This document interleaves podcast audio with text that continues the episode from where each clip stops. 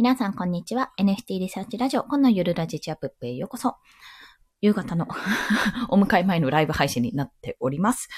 今日はですね、えっと、今日のお昼にスペースでお話しした新作コレクションの NFT コレクションの企画会議のアフタートーク、まあ振り返りですね。そちらと、あと、これやっといて本当に良かったなって思ったことについてお話をします。これやっといて良かったっていうのはもうなんかフリーランスというか全般的にですね、もういろいろあるんですけども、ちょっとそちらについてお話をしたいと思います。先にですね、これやっといて良かったことについてお話ししちゃいますね。それは何かっていうと、あの、ひたすらね、何かしらに手を出すってことですね。はい。というのは、何が結局繋がるか本当にわからなくて、私ちょっとさっき振り返りをしてる中で思ったんですけども、結局1年前と振り返って、私最初子育て情報発信、まあもともと保育士な部分もあり、それで情報発信から始めたものが、最終的に今、今現在ですよ。また変わると思いますけども、まあとある、あの、企業とある団体、組織の、えー、公式メディア運用ってところまで行ったわけですよ。まあ、ブログをちょっと主にノートですけど、やってるような段階なんですね。で、まあ、その道中というのも、じゃあ何をやってたかっていうと、別に私ブログはやってはいましたけど、基本的にデザイン寄りだったわけなんですよ。まあ、言ってしまえば、もともとはツイッターとか、まあ、音声配信もやりつつ、まあ、Kindle も書いていましたが、Kindle、え、書籍ですね。もともとそのノートで、あの、ブログをまずやってみようってことで、ノートをやり、まあ、ワードプレスもやりつつ、あって作っていたんですけども、ノートで、まあ、自分でサムネイルを作り、タイトルのですね、まあ、自分でノートを作って、まあ、アフィリエイトリンクとかも貼れるので、そういうのをやってみたってところから、まあまあまあ、始まり、じゃあ始まりだったんです。ブログの前身ってところは。で、結構もう、最初の方の記事とかも消しちゃいましたけど、なんかよくわかんない記事だったなっていうのもあって、まあ、だんだんとね、あの、今は、今はちょっと更新止まってますけど、あ、こういう風な形でやれるようになったなっていうことを思うたとこなんですよ。で、まあ、このノートをやった経験、本当に去年の1月だったかな、一番最初は。去年の4月に結局のところ、一記事書いたぐらいなんですけども、ノートをやった経験が最終的に今2つのメディアの記事執筆に至ってるわけなんですよ。で、これはノートをやったからそうだっていうわけじゃなくて、あの、結局のところ、ツイッターでまとめツイートをやったとか、とあるニュースの要約をまとめたツイートをやるとか、あとは、ま、誰かの音声配信とかですね。そう、あの、ボイシーとか聞いて、それをまとめたものを執筆してみるとか、そういったことを、ま個人的にやってきた結果になってるんですね。で、自分ではライティング、ライターを目指してたわけじゃないので、ライティングのスキルとかって、その、無料で見れる教材とか、まあそういったものでは仕入れてるものの、果たして本当に自分は、その、がっつりやってる人と違ってできるもんじゃないとは思っているんですよ。それそうなんですけど、そう思っている中でのそういった話だったので、まあ実際どこで誰が見てるかわからないよねってとこなんですよ。自分のスキルが、いや、そんなブロガーとかライターってほどでもないのに、ライティングスキルなんてと思って、てはいるけども、なんか意外とそれでもいいんだ、いや、それでもいいんだなって言うと失礼ですね。あの、分ですけど、おそらくちゃんとある程度の一定のレベル、こういうふうなのを作ってほしいっていうののレベルの規定ですよね。規定に達していれば、あ、できるもんなんだなってことを感じました、そこで。なので、本当に自分でもね、ノートもそうですし、まあ、デザインということで、あの、受注してるもの、クライアントワークの中ではサムネイルのデザインとかそういったものも手を出しているんですけども、そういうところで、あの、やっている中で、何が結局のとこ仕事につながって、こう、継続関係につながるかわかんない。だからこそ、いろんなものを試してみて全然いいと思います。で、実際に、本業、本業とか本業を出してやっていたデザイン関係じゃなくて別のところ、まあ今はブログ、ノートですけども、ノート執筆になってますが、結局のところ、じゃあデザインは全然活かせてないかっていうと、あのノートってそれこそサムネイルもそうだし、アイキャッチも必要になるんですね。そういった部分でやっぱり自分の技術はもちろん役に立っていくので、まあ、結局のところいろんなところに繋がっているんだなっていう、そういったお話です。まあ、これがやっといてよかったことっていうとこですね。で、あの、企画会議のアフタートークなんですけども、まあ、アフタートークってほどでもないんですが、あの、まあ、強いて、強いてとか当たり前のことを、もしかするとこんなの当たり前だよって思われるかもしれないんですけど、やっぱりコレクション作るにあたってですね、いろんなアイデアが浮かぶんですよ。で、アイデアが浮かんで、それを本当に現実的に形にしていくときに、やっぱり壁が出てくる。で、今回出た壁は、あの、何かっていうと、えー、ターゲット層と、あと、方向性ですね。方向性。何を目的にするかっていうところなんですよ。あの、一番先の大も、えー、と、すごいゆくゆくはこうなりたいねみたいなところじゃなくて、もう少し手前の方向性ですね。それをどうするかってとこなんです。そうじゃないと、イラストも決まらないっていう話になっちゃって、テイストとかね、あの、何を基準にするか。例えば40代とかをメインにするんだったらドラクエのイラスト、イラストがいいだろうし、ドット絵とかだと多分刺さるだろうけど、あの、もう少し20代の方とかだったら、あの、3DCG とかの方がおそらくいいだろうねとか、そういった形ですよ。そういう形で、まあ、どの、どのターゲットに絞るかによって、結局どういうイラストを描けばいいか、どういうテイストでやっていけばいいか、どういうゲームを参考にしてやっていけばいいかっていうのが変わっていくと。それをね、言われた時に結構ぐさっときたんですよね。で、まあ、そのターゲットをやるときに、まあ、今回に至ってはゲームを楽しんでもらうっていうより、あの、裏側に、まあ、えっ、ー、と、ゲームをしながら、ゲームをしながらというか NFT での、こう、コミュニティ内でわちゃわちゃやりながら、そこでスキルも身についちゃう。あれなんか意外とできるもんじゃないみたいなところなんですよ。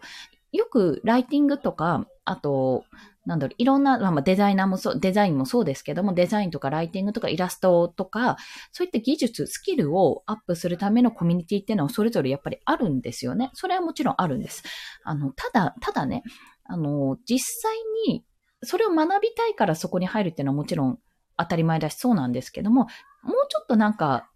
NFT を購入して、購入してっていうところがまず第一のハードルなんですけども、そう言われちゃいましたよ。第一のハードルなんですが、まあ、できればね、あの、フリーランスになるとか、まあなんかちょっと、自立、自立自力で稼ぎたいなと思ってる人は、私は NFT に触れてほしいんですよね。まあ、完全なる個人の見解ですけど。だって、絶対使うんですもん、あの技術。今私がこうメディア執筆していろんなニュースを見ている中でも日々日々、1日10件以上の NFT、NFT で調べただけですよ。で、一つのプレスリリース、PR タイムスっていうプレスリリースのサイトだけでキーワード検索しただけで10件ぐらい出てくるんですよ。もちろんあの、続きものとかがあったりするので、一概にそれは言えないですけど、まあ、そういうことを考えていくと、やっぱり あれなわけですよ。NFT ってやっぱ触れといた方がいいって。で、触れる機会ってじゃあどういうところであるかって、まあ、ただたかただただ買うっていうのも一つの手だけど、ついでにそれを買ったついでになんか、面白いゲームができればいいなってとこなんですよ。で、なんなら、あの、フリーランスとか自力で稼ぐってところ、何かしらこう、なりたい自分を目指したいっていう人のために、まあ、アバターを購入したら、最初はみんな同じようなアバターなんですよ。アバターを購入して、どんどんそれが進化していくと、自分のやってることとか、実績とか、そういったものをね、に対してどんどん変化していく NFT っていうのをやっていきたいんですね。まあ、例えば装備品でもそうですし、あのビジュアルもそうですし、まあ、完全にビジュアルが変わるとかでも全然いいわけです。そういう形で、まあ、あ、自分こんなに変わったんだって、そういえば前まではさ、ライター作作ってたよね。ライターじゃなくなったのとか、いや、今はデザインやってるんですよね。とかでも全然いいと思うんですよ。私の1年の変化、さっきまとめた変化だけでも私8個ぐらい、8個 ?8 個もないか。子育て情報発信。Kindle 表紙デザイン。あ、違うな。子育て情報発信、アフィリエーター、Kindle 表紙デザイナー、図解デザイナー、ウェブデザイナー、NFT クリエイター、えー、あれですね、えっ、ー、とブ、ブロガーじゃないな、ライティング、ライター？記事執筆とか。メディア、あ企業ブロガーみたいな感じなったが、企業ブロガー、メディア、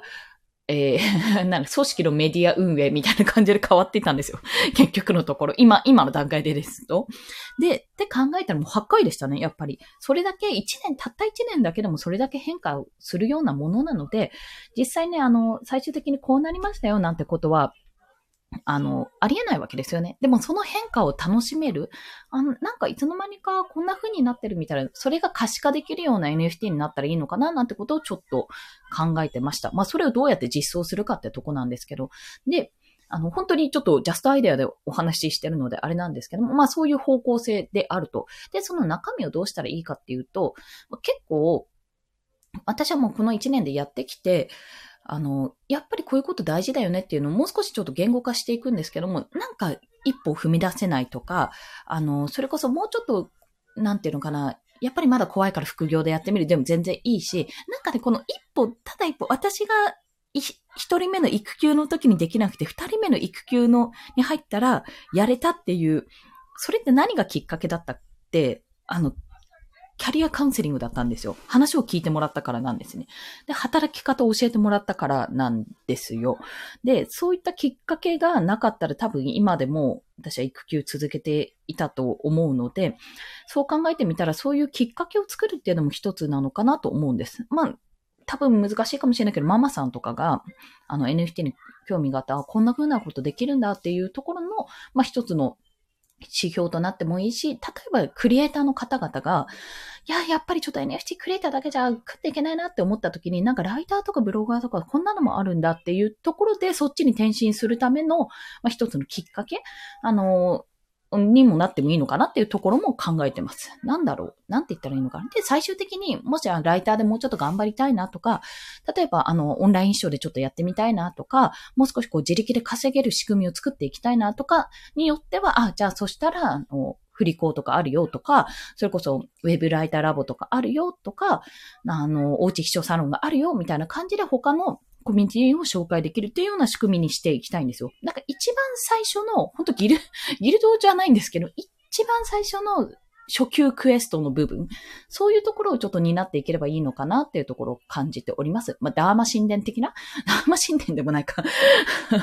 そういったところになればいいかなって思ってるので、ちょっとこれをもう少し現実的に具体化して、あの、企画書にまとめて、また来週の企画会議のために提案していきたいと思っております。という、そんなお話でございました。もし忘れてたら、ちょっとこの放送を聞き直してやっていきたいと思います。はい。まあ、そんな感じでお迎えに行ってくるかな？はい。また、ふみこさん、今日もお聞きいただきありがとうございます。そんな感じで、まあ、ダウンの方もワッシュワッシュ盛り上げていきますので、今後もどうぞお付き合いください。はい。ということで、本日もお聞きくださりありがとうございました。また、また明日？明日？って水曜？木曜だけ？もう、わかんなくなっちゃった。もう頑張っていきましょう。コンでした。では、また。じゃ終了します。ポチッとな。